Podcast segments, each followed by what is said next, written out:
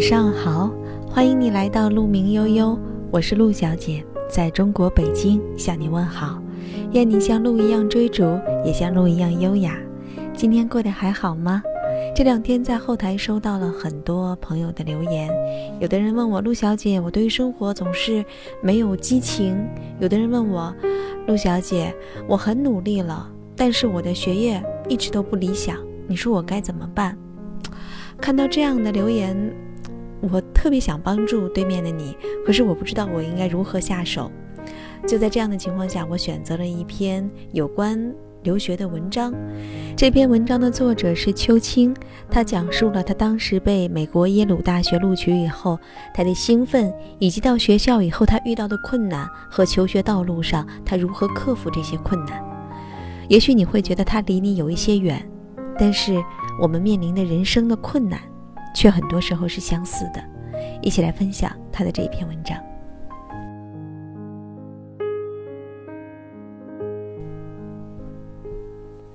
今天我终于交了博士论文，也算是给我的留学生涯画上了大半个句号。伴随着许久未有的轻松，过去四年半的时光开始在脑海里回放。二零一零年，我被耶鲁大学录取的时候，拿着学校的最高奖学金，作为我们系五年内招的唯一一个中国人，你可以想象刚进校园时，我该有多么的意气风发。不过，生活捉弄起人来真的很简单，只要把参照系换了，瞬间就把大咖变成了人渣。很快，耶鲁就以秋风扫落叶之势剥光了我身上所有的骄傲，也为我开启了一段漫长的学术苦旅。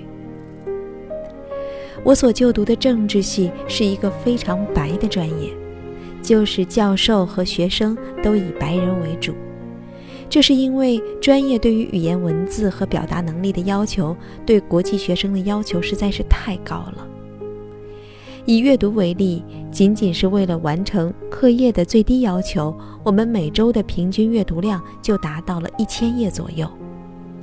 我的美国同学每周花四五个小时就能够看完并写出精彩评论的书，我花两整天的时间啃下来。却还是记不住书里到底写了些什么。低效阅读的直接后果就是说不出话。政治系上课基本都是讨论，我的美国同学有本事把三十秒的事情天花乱坠地说成五分钟，而我的脑袋里即使有五分钟的干货，用英语说出来也就最多三十秒。这种强烈的反差导致了深深的自卑。让我开始不愿意在课上说话，而不说话是一个恶性循环，越是不说就越不敢说。有一门课我一学期就发了两次言，每次上课都如坐针毡，像鸵鸟一样低着头不敢看老师，但回家后又总为自己今天怎么没说话而难过不已。至于写作，就更是一道几乎无法逾越的鸿沟。有一次，一个教授看完我写的文章，专门给我发了一封邮件，列出各种学校能提供给国际学生提高英语水平写作的资源。我看了之后，简直觉得受到了奇耻大辱。教授虽然没有明说，但那意思就是写得太烂，我实在看不下去了。面对残酷的现实，自小顺风顺水的我，也曾脆弱得不堪一击。每次和远在加州的男友打电话，一半时间是哭，还有一半时间是在讨论什么时候退学。最后商量的结果是再坚持一年，读个经济系硕士。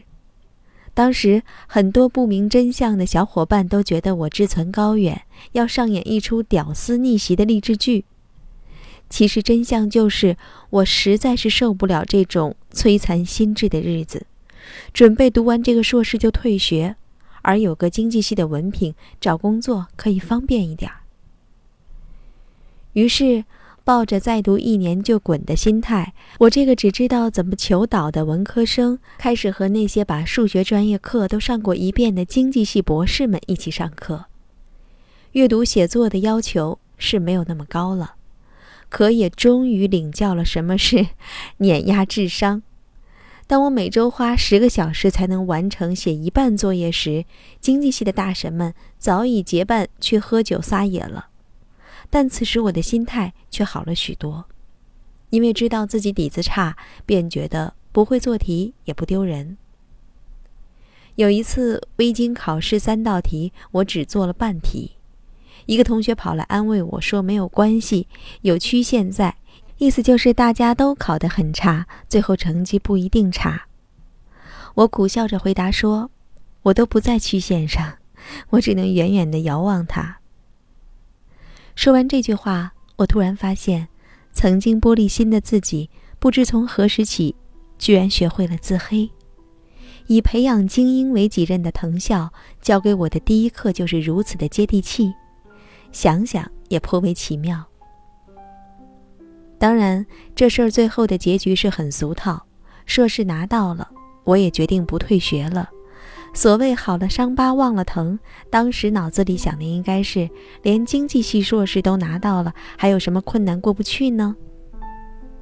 从那以后，我就有了一种既然已经被剥夺了一无所有，便也不再害怕失去的感觉。为了在政治系继续生存下去，我开始强迫自己在课堂上发言。而为了这一个过程变得容易一些，我每次都尽量的让自己第一个发言，因为这样既可以在一定程度上主导讨论，又可以提前完成自己制定的发言任务，让我不会在课上过程中被内疚感和挫败感包围。至于说些什么，我也尽量把讨论的问题和中国联系起来，毕竟几乎所有学政治的博士都对中国感兴趣。而大家都默认为我是专家，万一说的不对，也没有人知道。就这样开始，我给自己不断的加码，从一节课必说一次话到两次、三次，后来不用规定次数，说话也成了习惯。不久后，我也从一个不敢说话的哑巴，变成了能对学术著作评头论足的人。但刚立住脚。新的考验便又悄然而至。当时和我关系比较亲近的三个教授，在两年中相继离开了耶鲁。面临开题的我，居然一时找不到能够指导论文的老师。前两年苦心经营的关系，通通作废，而我却必须在两个月内说服三个对我毫不了解的教授组成论文委员会。在社会科学学科，学生的论文都是独立作品。因此，学生对教授来说更多的是一种负担，而非财富。于是，我又一次被面子这回事儿扰得心绪不宁。教授对我这个不速之客会怎么想？他们愿不愿意指导我？转念一想，找不到教授，自己都要滚了，还来得及在乎这些？于是，开始一边向教授刷存在感，一边展示自己的价值。去办公室砍大山，出现在教授组织的讨论会上，帮他们做研究。以前我特别看不起那些为达到目的不择手段的人，觉得他们太功利。经过这一段才明白，那只是我为自己不愿意走出舒适区而找的借口。我们系那年招中国方向的教授来了三个候选人面试，由于相关教授因为利益冲突必须回避。整个系竟然没有教授能从中国这个角度对候选人进行客观评价。于是我熬了一夜，洋洋洒洒写了五页看法，交给录取委员会。第二天被教授告知他们受益匪浅，以至于后来我趁热打铁问教授能不能导我的论文，他就欣然同意了。我记得自己刚开始给教授发邮件。会呆坐在电脑前，一遍一遍地刷邮箱。每天等不来教授的邮件，就会心烦意乱的，并开始胡思乱想：老板为什么回复了别人却没有回复我？他是不是不喜欢我？是我写的太差了吗？我该不该发一个邮件去提醒呢？过几天发比较好呢？在这样的无比纠结中度过了两周后，我觉得自己彻底要疯了，于是鼓足勇气。把要说的话在心里排练了好几遍，设想好多老板回答的情形及其对策，并装作偶遇的样子问教授：“您收到我的邮件了吗？”教授颇为轻描淡写的回答我说：“哦，我好像不记得，我回去查一查。”我当时简直想把自己千刀万剐，为了那些因毫无意义的纠结而流逝的时光。还有一次，一个教授对我的论文提了个意见，我左思右想，觉得他说的不对，可人家毕竟是专业大牛，于是我又为此事耿耿于怀了两周。后来在一次会面中，我小心翼翼地阐述了自己的理由，没有想到教授一改往日态度说。你做的对呀，我上次是这么说的吗？那可能是我那个地方疏忽了。于是我又恨不得把自己暴揍一顿。由此，我学会了一个颇为残酷的事实：别人没有那么在乎我。虽然教授很牛，但他要操心的事情太多，哪里会牵挂着我的每一封邮件？又怎么会记得我的文章里的每一个细节？从某种意义上来说，教授之于我，只是经验丰富的一些同事，尊重他们是应该的，但用不着为他们不回邮件而自作多情，也不必对他们的每一句话唯命是从。毕竟，只有我才是最需要为自己负责的那个人。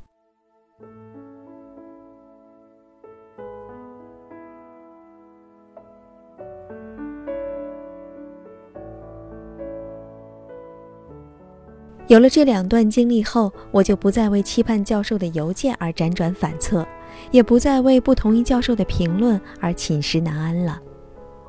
当然，对于视学术为真爱的大神们，这句话可能不对。文章能不能发表，教授喜不喜欢你，甚至最后能不能毕业，都不是努力就能够搞定的事儿。如果把生命的全部喜怒哀乐都寄托在这件事情上，不但荷尔蒙分泌会严重失调，结局也往往相当的悲催。我第一年整天为课业忧心忡忡，结果长了一脸痘。回国时，我爸爸在机场差点没有认出来我。道理很简单，但是怎样才能够真正做到呢？我自己的策略是找一些别的事儿来做。那个时候，我除了一边写论文，还一边帮媒体写稿，一边帮前世行行长打工，同时经营着自己的博客。目的不是为了赚钱，而是为了防止太专注于论文而走火入魔。对我这种精神不够强大的人来说，只有把论文当成生活的一部分，才能不为了令人失望的回归结果而垂头丧气，才能不为了教授的批评而郁郁寡欢。才能明白，即使最终拿不到学位，自己也能够生活得很好。说来也奇怪，这最分心的一年，也是我学术上收获最大的一年。除了狗屎运以外，平和的心态也起了不小的作用。分心的另外一个好处就是可以环顾四周，开阔眼界，特别是对于像我一样既没有成为学术大牛的智商。又不是那么热爱学术的博士们来说，让自己认识到世界之大和生命的可能性，是很可能拯救我们未来的一根稻草。读了博士的人都知道，我们每天做的就是去思考，怎样在已经被过度开发的学术山头上插上自己的一面小红旗。我们无数遍的被教授洗脑，只有走出学术道路，才不忘博士一场。我们在一个狭小的领域竭尽全力地走到前沿，却无暇在意外面飞速变化的世界，最终让自己成了象牙塔里的囚徒。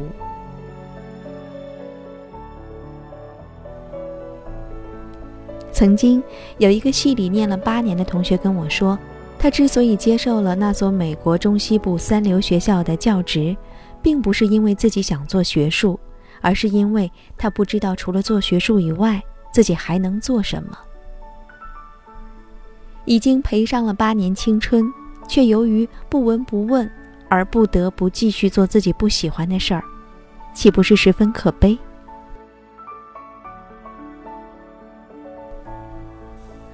动笔之前，我一直期待着自己能够整出一点金玉良言，但回头看一看这几条，却发现他们都是老生常谈。曾经颇为失望，原来我读了博士才明白这些道理。但转念一想，读博士最大的意义，并不在于学到了多少新的知识，而在于经历一场自我摧毁与重建的修行，并由此获得心智的成长。也许只有这样，才有资格在戴上博士帽的那一刻，释然地说一句：“终于，我从耶鲁毕业了。”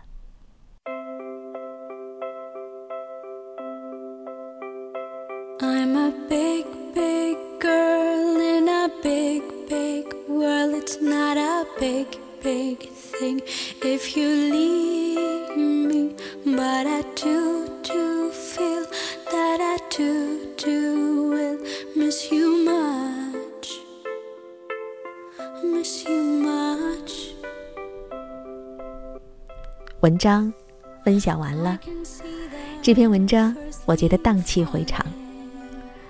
无论我们是在追求学术的道路上，还是在努力工作的道路上，这所有的事情最终的目的和唯一的意义都在于我们获得了生命中的自我成长，我们自我摧毁、自我重建，终于我们长成了自己喜欢、自己渴望的模样。我是陆小姐，在中国北京向你说晚安，愿你像鹿一样追逐，也像鹿一样优雅。欢迎你关注“鹿鸣悠悠”公众账号，晚安了。